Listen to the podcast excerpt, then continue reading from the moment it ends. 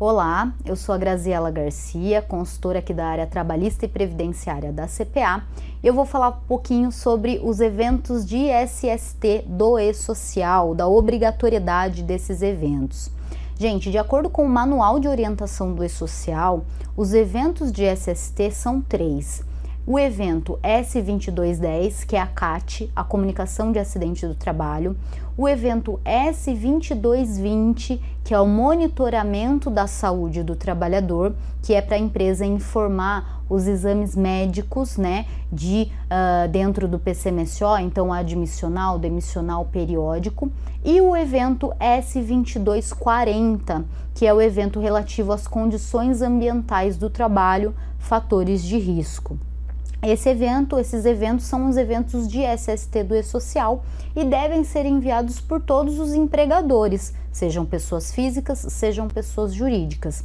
A única questão é o seguinte: a CAT, evento 2210, ela hoje já é obrigatória o envio deste evento. Então, se a empresa aí tiver algum empregado que sofreu um acidente do trabalho, o envio da CAT vai ser pelo evento do E-Social.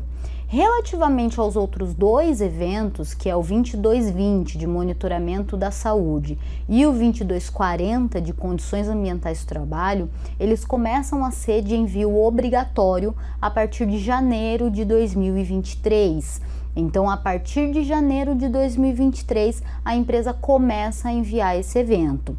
Com relação ao evento S2220, que, que é o dos exames, né, admissional, demissional, esse evento vai ter que ser enviado para todos os exames que forem realizados a partir de janeiro de 2023.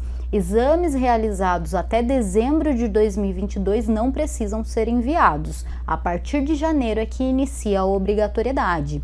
E o evento S2240, que é o evento de condições ambientais, né, fatores de risco, ele vai ter que ser enviado um para cada trabalhador, vai ter que ser feita uma carga inicial a partir de janeiro de 2023 e o prazo para envio desse evento é até o dia 15 do mês subsequente. Então, nesse caso, é até o dia 15 de fevereiro.